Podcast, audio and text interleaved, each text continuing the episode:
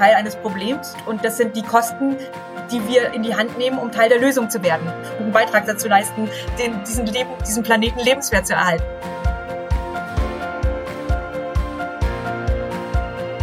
Nachhaltigkeit, habe ich gelernt, ist, Team, ist Teamsport. Also alleine erreichst du wirklich wenig. Hi und herzlich willkommen zu einer neuen Folge vom Podcast Sustainable Business Champions, dein Podcast zur Nachhaltigkeit in Unternehmen. Heute werfen wir einen Blick auf die Textilbranche, um genauer zu sein, auf die Outdoor-Branche. Nach Angaben des Wissenschaftlichen Dienstes, des Europäischen Parlaments und der Europäischen Umweltagentur entstehen bei der Herstellung von Kleidung und Schuhen 10% der weltweiten Treibhausgasemissionen. Das ist mehr als die internationalen Flüge und die Seeschifffahrt zusammen. Um die Umweltauswirkungen in dieser Branche zu senken, stellt sich also die Frage, welche Maßnahmen können Organisationen treffen, um die Entwicklung, die Herstellung und den Einsatz von kreislauforientierten Materialien zu fördern. Und genau darüber sprechen wir heute mit der Geschäftsführerin der Outdoor-Marke VD, Sport GmbH und Co. KG, Dr. Antje von Dewitz. Ihr habt euch also schon sehr früh für nachhaltige Textilien interessiert. Meine Frage an dich, Antje, ist, wie geht ihr bei der Entwicklung von neuen Materialien vor? geht ihr diesen Verbesserungsprozess gemeinsam mit euren Produzenten? Und wie stark orientiert ihr euch dabei an bestehenden Standards? Klar, also wir, wir entwickeln mit unseren Materiallieferanten und unseren Produzenten kontinuierlich auch, auch Materialien weiter. Aber ähm, und, und wir haben enge Partnerschaften, um, um sicherzustellen, dass wir in einem kontinuierlichen Verbesserungsprozess auch drin sind, was jetzt auch soziale Arbeitsbedingungen und ähnliches betrifft. Aber um sicherzustellen, dass, ähm, dass Textilien ähm, umweltfreundlich sind, nachweisbar umweltfreundlich, ähm, gehen wir auf Standards und, und, und Auditierungen und Zertifizierungen. Und wenn dies nicht gibt, dann entwickeln wir die selbst oder entwickeln die weiter, sodass wir auf einen Standard kommen, der uns gerecht wird. Ähm, in so einem Zwiegespräch sozusagen mit dem Produzenten sich zu einigen und vor Ort zu überzeugen, da hast du immer nur ein bisschen Einblick. Du hast nicht den ganzheitlichen Einblick. Und es ist okay, wenn du Startup bist und sagst, hey, nach bestem Wissen, Gewissen und Gewissen mache ich das, aber wir haben den Anspruch, Vorreiter zu sein in Nachhaltigkeit und das ganz transparent und objektiv bemess von außen bewertbar und bemessbar zu machen. Und deshalb ähm, ist für uns ein Anspruch immer mit den also mit den strengsten Standards, äh, mit den mit den höchstmöglichen ähm, Levels auch ranzugehen. Und deshalb äh, arbeiten wir eigentlich ausschließlich mit, mit, ähm, mit Zertifizierungen, Auditierungen, um, um einfach auch äh, in der, in der Welt, die, die ja doch sehr, sehr komplex ist und wo es gerade im Bereich Nachhaltigkeit auch viel um Glaubwürdigkeit geht, um da auch wirklich für uns sicher zu sein, dass wir auf dem richtigen Weg sind ähm, und, und es auch nach außen weiterspiegeln zu können, widerspiegeln zu können. Also für uns war auf dem Weg dahin auch extrem wichtig, also wir haben ja dieses Green Shape entwickelt und Green Shape ist wie so eine Art Metasiegel. Also ähm, da, da zählt zum Beispiel Blue Sign, also wenn ein Produkt Blue Sign ist, dann, dann hat es einen Anspruch auf, auf ähm, Green Shape oder andere Materialien wie ähm, Recycleder Down Standard oder, oder GOTS von Daune fällt damit rein. Ähm, äh, also wir geben vor, wenn wir für, für die Materialien, die wir einsetzen, welchen Standards die, die, die gerecht werden muss. Also wenn wir jetzt nur mal auf die Materialien achten. Und äh, setzen uns da auch Ziele, in welchen Schritten wir welche Umstellung beispielsweise erreichen möchten. Und ähm, das bietet uns auch intern Orientierung im Projekt, im, im, im Produktmanagement, weil da ganz klar wird für alle Produktmanager, ah, okay, also wir, es ist Ziel, also für uns jetzt, jetzt momentan gerade ist nicht nur eben Green Shape sondern darüber hinaus auch äh, sind wir gerade in der gesamten Umstellung der gesamten Produkte auf recycelte und biobasierte Materialien. Wir müssen das ähm, im nächsten Jahr 30, dann 50, dann 60 schaffen. Das heißt, wir legen auch Mengen zusammen. Wir, wir schauen, dass wir, ähm, dass wir auch ähm, beispielsweise durch eine Zusammenlegung von, von Materialien gleicher Art mehr Menge erzeugen und damit eben auch mehr, mehr bewirken können. Da kommen wir wieder zur Hebelwirkung, um gemeinsam was umzustellen. Also da findet dann auch Zusammenarbeit unter den Produktmanagern statt. Die können sich konzentrieren und fokussieren. Die haben dadurch eine Klarheit in dem Weg. Ähm, das finde ich nach innen auch eine ganz wichtige, ähm, also gerade wenn man eine, etwas komplexere Organisation hat, eine ganz wichtige Guideline, dass eben äh, unser Green Shape auch genau sozusagen eine Handlungs Anweisung vorgibt äh, und, und da nicht so viel Interpretationsspielraum ähm, zulässt, dass jeder Produktmanager quasi im Gespräch mit der Produktionsstätte oder mit dem Materialhersteller auf andere, auf eigene Einschätzungen von, von gut oder schlecht kommt. Und, und äh, für, für, für außen, also für den Kunden finde ich es extrem wichtig, eben, wir haben Green Shape und dahinter stehen die und die und die Zertifizierungen, darauf kann er sich verlassen. Ähm, ja, und deshalb ist uns der Weg wichtig, dass das wirklich sozusagen Brief und Siegel hat. Mhm. Ja. Und habt ihr dann äh, bei der, bei der Auswahl, habt ihr dann wie ein Bewertungssystem, mit dem ihr die Materialien, also jetzt recycelt oder biobasiert auswählt oder habt ihr da eigene Kriterien entwickelt oder basiert es aus den Kriterien, die aus den gewählten Standards herauskommen? Sowohl als auch. Also da, wo keine Standards existieren, da haben wir uns dann ähm, da haben wir uns dann eigene, also auch transparente Standards aufgebaut in Zusammenarbeit oder oder äh, Vorgehensweisen und und Bewertungskriterien in, immer im Zusammenarbeit mit Stakeholdern und Experten.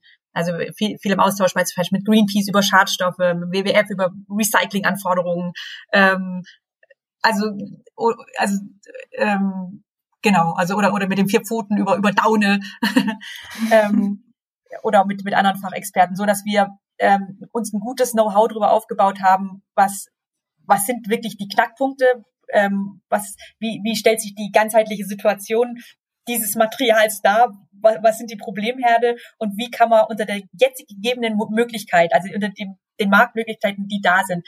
Was ist die gute nachhaltige Lösung im Moment? Und äh, haben uns da quasi so äh, Bewertungsmechanismen aufgebaut, ja. Mhm. Das heißt, ich höre heraus, es braucht ganz viel Offenheit auch. Also, also Offenheit gegenüber allen möglichen Stakeholdern, um ins Gespräch zu kommen, sich auszutauschen und zu sehen, was ist der aktuelle Stand, was gibt es für Möglichkeiten, sich auch zu verbessern und sich mit, mit denen allen an einen Tisch zu setzen. Ja, wieder eben abhängig, individuell abhängig sozusagen von Branche und Unternehmen. Mhm. Da, wo Standards existieren und die sind gut und, und die sind quasi auch von den, von den NGOs sozusagen anerkannt als gute Standards, da kann ich mich einfach ranhängen. Da, wo sowas mhm. noch gar nicht existiert, und das ist bei uns in der Branche eben auch häufig der Fall, oder zumindest häufig der Fall gewesen, da haben wir mitgewirkt an solchen Standards. Und dann ist es wirklich wichtig, die Leute mit reinzunehmen, die sich auskennen, also die sozusagen die problematische Seite von Materialien kennen, ähm, oder die schlechten Auswirkungen auf, auf Umwelt und Natur und dann eben ja zu, zu Lösungsansätzen zu kommen. Ähm, das, das ist für uns ein Gang und Gäbe, also ein gängiger Weg sozusagen auch in der gesamten Nachhaltigkeit, dass man immer wieder Stakeholder mit reinholt, um, um einfach auch sicherzustellen, dass man da auf dem richtigen Weg ist. Ja, absolut. Und es ist ja auch eine, also inzwischen nicht mehr so sehr, Gott sei Dank, aber es ist ja auch eine, eine Art der, der Unternehmenskultur und der Unternehmensführung, dass man nicht mehr so diese, sag ich mal, ähm, äh, wie, wie, hm, jetzt kommt mir gerade der Begriff nicht, aber so dieses im, im, im Box-Denken, also dass man einfach nur ins eigene Unternehmen schaut, versucht nicht viel Wissen nach außen zu geben, nicht viel in Kommunikation zu geben, uns alles so ein bisschen geheim zu halten, hin zu einer Art der Unternehmensführung, auch Unternehmenskultur, wo man wirklich offen ist, wo sich die verschiedenen Fachbereiche auch intern austauschen, sich extern austauschen ja, eine, eine ganz neue Art von Offenheit, die es auch erfordert, um eben diese Entwicklungsschritte auch im Bereich Nachhaltigkeit gehen zu können. Ähm, das für uns, also für die Art und Weise, wie wir wirtschaften, ist das tatsächlich eine Voraussetzung. Also dieses vernetzte, äh, dieses offene, dieses, diese, diese Vertrauenskultur auf Augenhöhe, diese Partner, dieser partnerschaftliche Ansatz sowohl intern mit den eigenen Kollegen und Kolleginnen als auch extern mit, mit auch mit mit Wettbewerbern ähm, oder über die Industrie hinaus ähm, da ähm, gemeinsam an einem Strang zu ziehen und, und zu entwickeln. Auch mit scheinbaren, äh, also oftmals sind ja die NGOs so die scheinbaren Gegner, die, die einen auf die Finger klopfen, aber da arbeiten wir eben extrem gern zusammen, weil sie eben einfach ganz wichtiges Expertenwissen mit reintragen. Ähm, ja, äh, Nachhaltigkeit äh, habe ich gelernt, ist Team, ist Teamsport. Also alleine erreichst du wirklich wenig und alleine hast du auch wirklich nur eine einge, eingegrenzt, also so, ein, so einen eingeschränkten Blickwinkel auf Lösungen.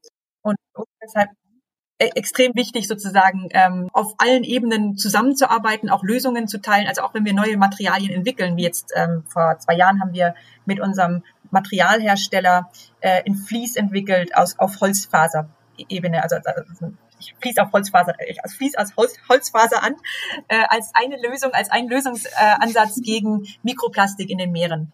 Und äh, weil, weil die Holzfaser bricht ab, das löst sich organisch auf und, und trägt dann eben nicht zur Mikroplastik bei.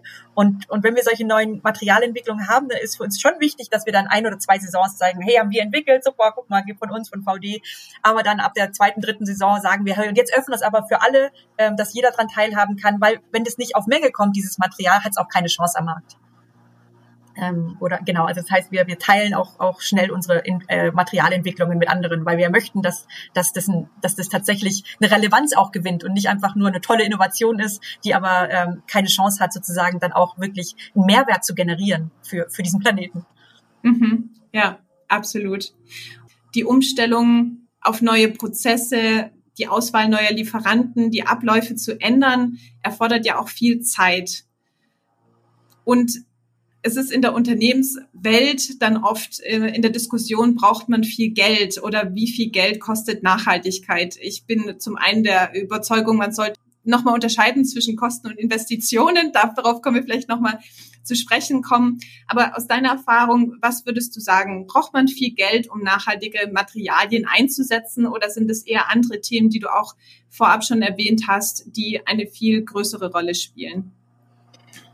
Ähm, also in dem Bereich, in dem VD tätig ist, ähm, habe ich ja vorher schon erwähnt, gell? also wir setzen überwiegend Kunstfasern ein. Aber, also auch, aber auch egal, ob auch ich auch Naturfasern einsetze, die haben beide ihre problematischen Themen. Also Naturfaser ist nicht automatisch nachhaltiger als Kunstfaser. Aber insgesamt kann man sagen, die Textilbranche ist eine sehr problematische Branche.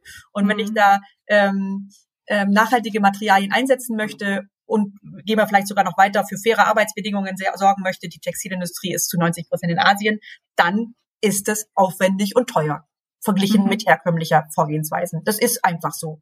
Ähm, und da ist nicht die Nachhaltigkeit teuer, sondern da ist das teuer, äh, wenn ich die für die Probleme Lösungen haben möchte, die herkömmliche Produkte verursachen an, an Kosten, an Natur, an, an Ausbeutung von, von Menschen, ähm, dann, dann kostet es einfach mehr. Das ist so.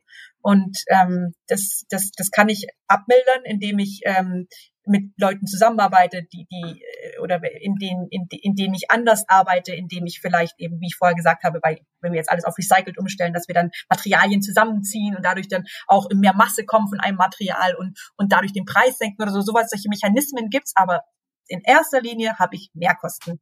Das ist so. ja. und mehr Aufwand. Also und und deshalb sind wir von VD einfach sehr politisch auch geworden, weil es ist in, heute noch immer ähm, äh, risikoreicher und, und auch mit viel mehr Nachteilen, Wettbewerbsnachteilen versehen, wenn ich nachhaltig bin, wenn ich Verantwortung übernehme, als wenn ich Verantwortung nicht übernehme. Es fällt mir leichter, in diesem Wirtschaftssystem Verantwortung nicht zu übernehmen. Es ist billiger, es ist preiswerter, generiert mir schneller äh, hohe Gewinne. Das ist so. Mhm. Also das muss man wissen, mhm. wenn man sich auf diesen Weg einlässt. Also ich glaube, es wird immer leichter, weil, weil jetzt sozusagen so ein Nachhaltigkeitshype ist und mehr Unternehmen sich dafür interessieren. Und je mehr Nachfrage kommt, desto stärker sinken ja auch die Preise. Deshalb, äh, das ist so. Aber, aber wenn du der Pionier bist und der Vorausgeher bist, und, und das ist immer noch ein Unterschied, wenn ich als, als Startup anfange wo mich positioniere als nachhaltige Marke und dann von vornherein einfach auch den entsprechenden Preis generiere und sage, es kostet halt so viel, äh, ähm, dann, dann ist es sicher vielleicht ein einfacherer Markteintritt, aber wenn du ein bestehendes Unternehmen bist und du stellst dich auf Nachhaltigkeit um im Textilbereich, dann generierst du dadurch Kosten. Hm. Ja, es ist wahrscheinlich auch nochmal wichtig zu gucken, welche Kosten. Also die Kosten, die wir ja aktuell haben, das sind die direkten Kosten. Da ist aber nicht einkalkuliert die ganzen indirekten Kosten durch die Umweltauswirkungen, die ja aktuell nicht in die Preisgestaltung mit aufgenommen werden. Genau. Die werden in unserem Wirtschaftssystem nicht abgefragt. Deshalb setzen wir uns von VD ja beispielsweise eben, haben wir ganz stark unterstützt, dass da ein Lieferkettengesetz kommt, dass du wirklich Verantwortung in den Lieferketten übernehmen musst. Zwar jetzt im ersten Schritt nur sozial, aber also meine Wunschvorstellung wäre natürlich, dass du als Unternehmen ähm, global verantwortlich bist und damit auch die Kosten übernimmst für die negativen Auswirkungen, die die hast, die Kosten, die du verursachst auf Mensch und Natur. Das findet nicht statt. Und wenn du es tust, bist du nachhaltig, aber hast eben diese Mehrkosten im Vergleich mit den anderen Unternehmen. Hm. Das heißt, du hast mehr Kosten eben für, also wenn ich jetzt mal erzähle, wo haben wir denn überall mehr Kosten? Wir haben ähm, mehr Kosten für diese ganzen Experten, die wir intern haben, dieses Expertenwissen, das wir uns aufgebaut haben. Also ähm, ist vielleicht auch noch ein Spezialbereich. Im Outdoor-Bereich setzen wir einfach unglaublich unterschiedliche Materialien und viele Materialien ein. Also wir haben bestimmt mehrere hundert Materialien im Einsatz und jedes einzelne Material hat eine andere Baustelle, die es mitbringt und äh, die, die, die ein eigenes Expertenwissen eigentlich erfordert. Also wir haben da Experten, wir haben Experten für unsere Lieferketten, um, um da die sozialen und ökologischen Auswirkungen zu monitoren, zu begleiten, Programme aufzubauen, mit den, mit den Produzenten und Materiallieferanten zusammenzuarbeiten. Wir haben Mehrkosten für die Audits, für die Zertifizierungen, äh, für ähm, Mehrkosten, aber dann auch für das nachhaltige Material selbst, das, das, das häufiger einfach mehr kostet als ein herkömmliches Material ähm, und so weiter und so weiter. Also die, die, die Kosten addieren sich auf, wenn man es so macht wie wir. Hm. Und äh, ein Punkt, also vielen Dank, dass du da so offen äh, darüber sprichst und, und das auch alles aufzeigst.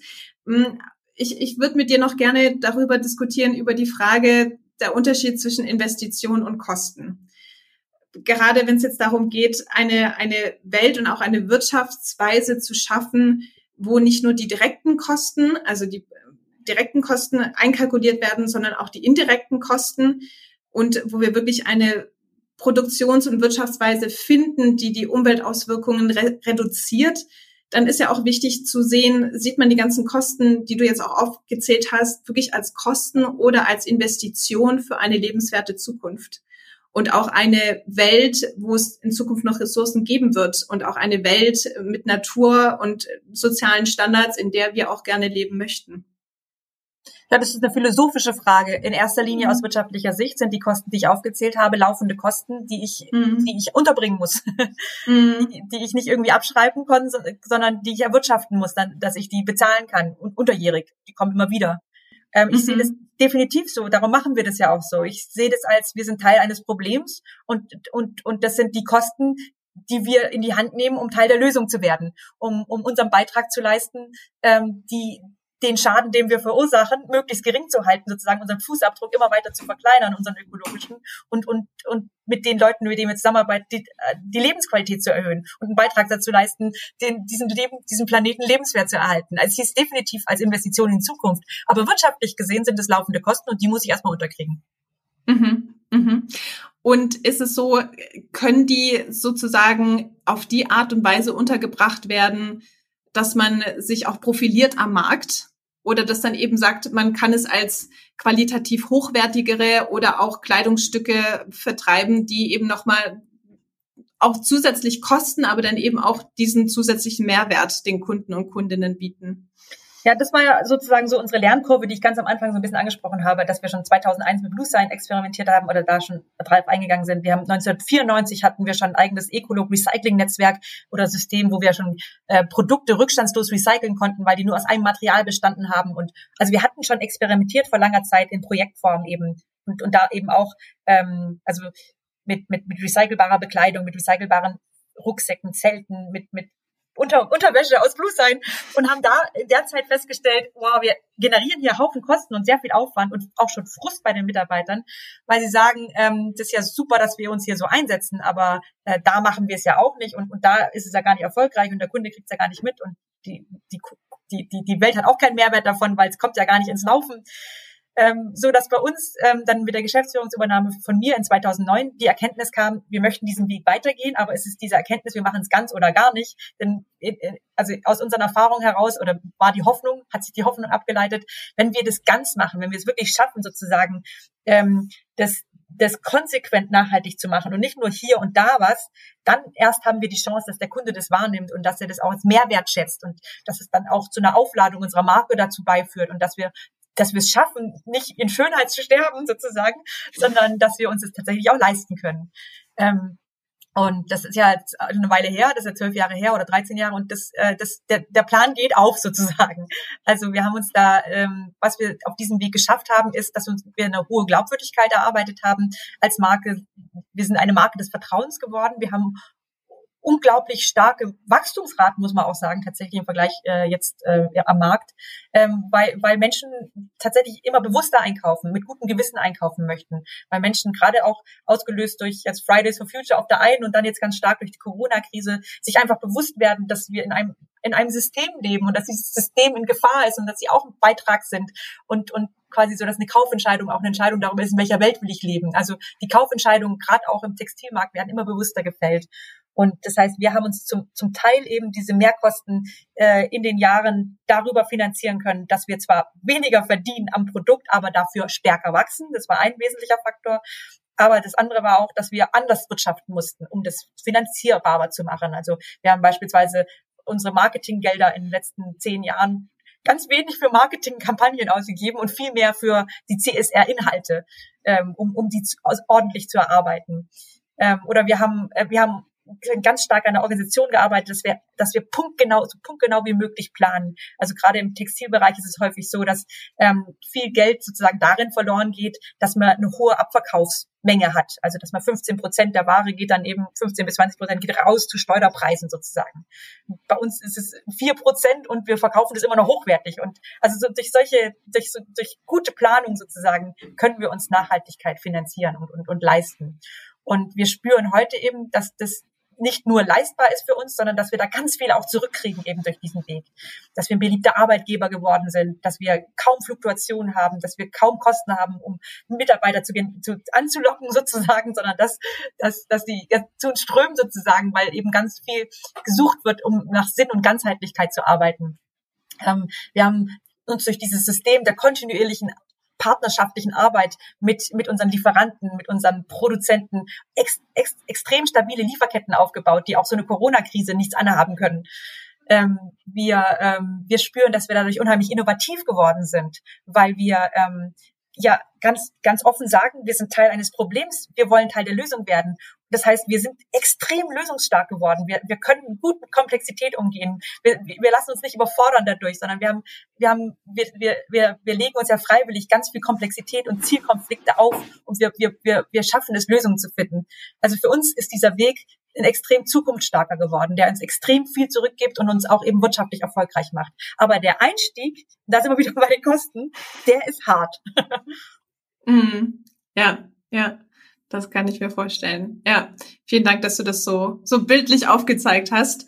Und ähm, mich würde noch interessieren, jetzt sind viele Hörer und Hörerinnen im Podcast, ähm, die auch Nachhaltigkeit in ihr Unternehmen oder in ihre Tätigkeit bringen möchten.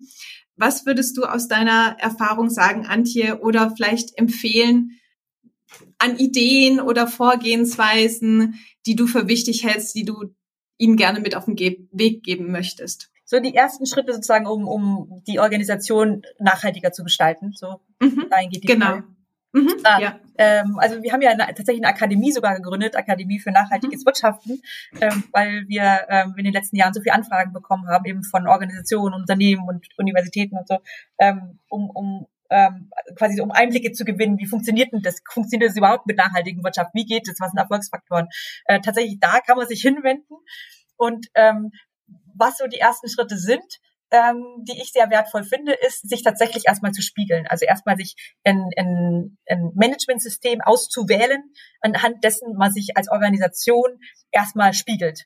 Also da funktioniert gut die Gemeinwohlbilanz, ähm, oder ein Spiegel an den SDGs, an den Sustainable Development Goals ähm, oder auch für den Standort gesehen sowas wie EMAS, also ein System, ähm, das mich aus verschiedenen Perspektiven und Kriterien beleuchtet äh, und, und ich am Ende sozusagen so eine Standortbestimmung habe, wo stehe ich eigentlich heute und mit welchen Fragen kann ich mich auf dem Weg der Nachhaltigkeit überhaupt auseinandersetzen und wie schneide ich da ab und was leite ich davon dadurch, dadurch ab? Wo habe ich denn eine Wesentlichkeit? Also wo verursache ich wirklich hohe Umweltkosten sozusagen oder soziale Probleme und ähm, wo kann ich dann wo habe ich die Hebelwirkung, um die tatsächlich auch in den Griff zu kriegen? Daraus leiten kann man sich gut eben dann ähm, Ziele ableiten und, und Verantwortlichkeiten ableiten das ist äh, eines der ersten Schritte, zu denen, zu denen ich raten würde.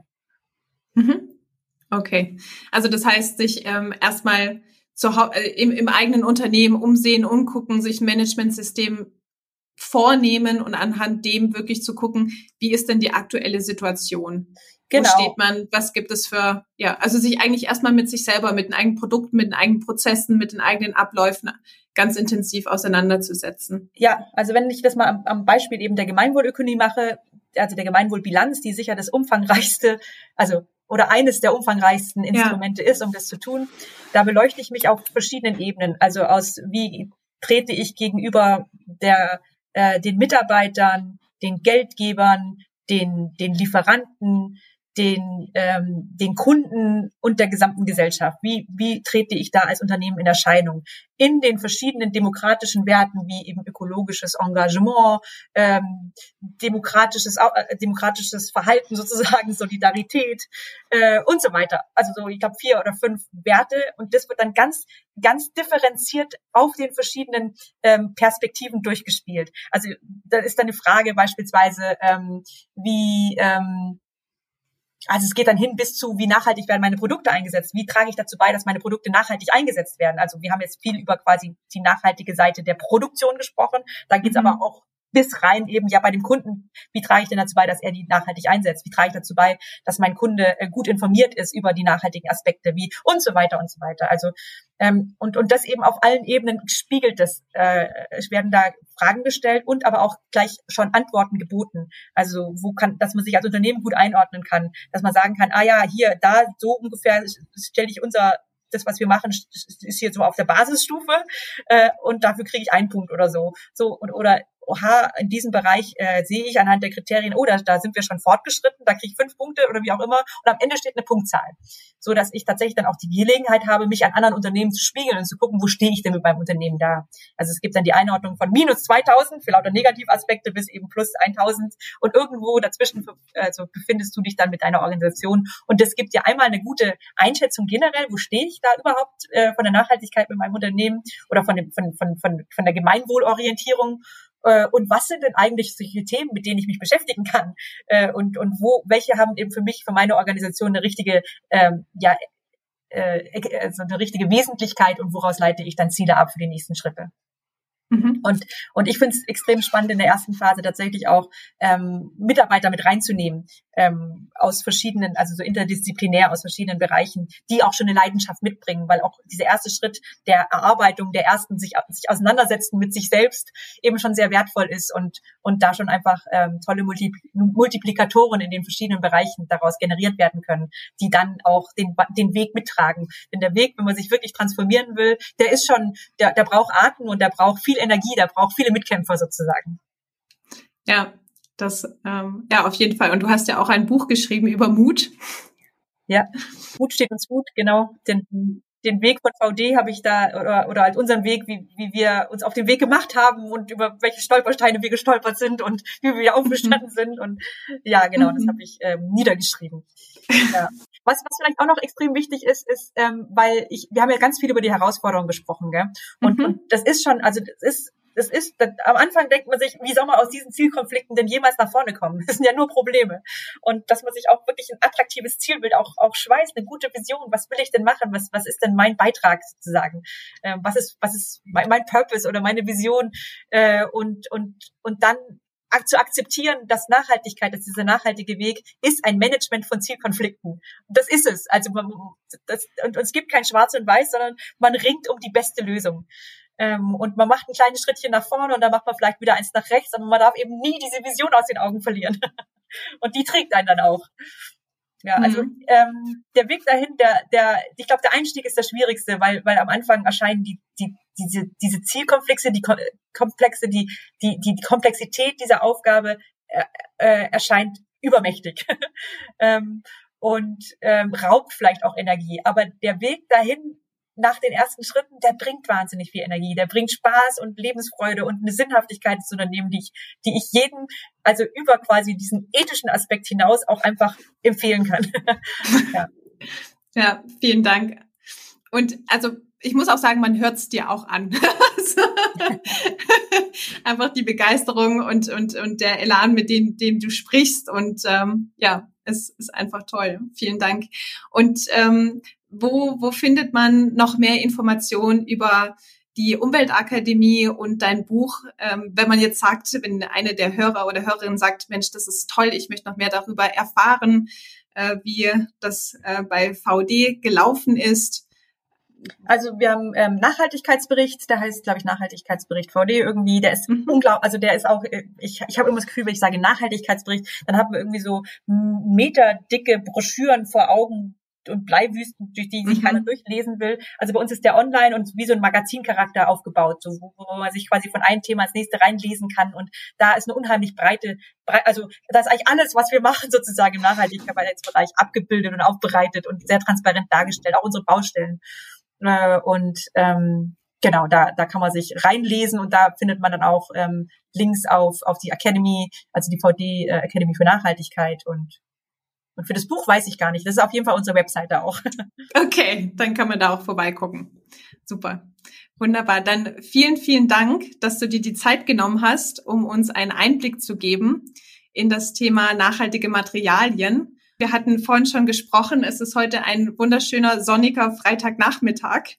Es wird dich wahrscheinlich raus in die Natur ziehen. Hast du schon was Konkretes im, im Blick? Ja, ich glaube, dass ich äh, mit meinen Kindern im Fahrrad jetzt an den See fahre und dass wir unser Stand-Up-Pendling mitnehmen. Wir haben jetzt ein, uns ein aufblasbares zu Ostern gegönnt und dann auf den See rausfahren. Ja, also oh. der See ist der Bodensee. Ach so, okay. wir wohnen äh, ein paar Kilometer entfernt eben vom Bodensee. Genau. Mhm. Ich glaube, das ist okay. jetzt mein Plan. Jetzt muss ich meine Familie zusammentrommeln und gucken, ob sie das mit mir macht.